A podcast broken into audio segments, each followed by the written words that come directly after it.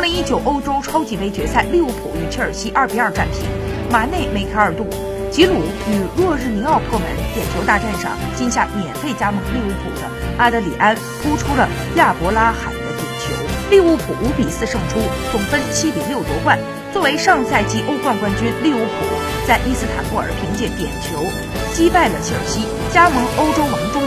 这是红军历史上第四次捧起了欧洲超级杯冠军。他们时隔十四年再次夺冠，此役是克洛普执教生涯第八百场比赛，红军也用一场点球为扎叔献礼。克洛普执教利物浦胜率达到了百分之五十七，超过多特的百分之五十六和美因茨的百分之四十。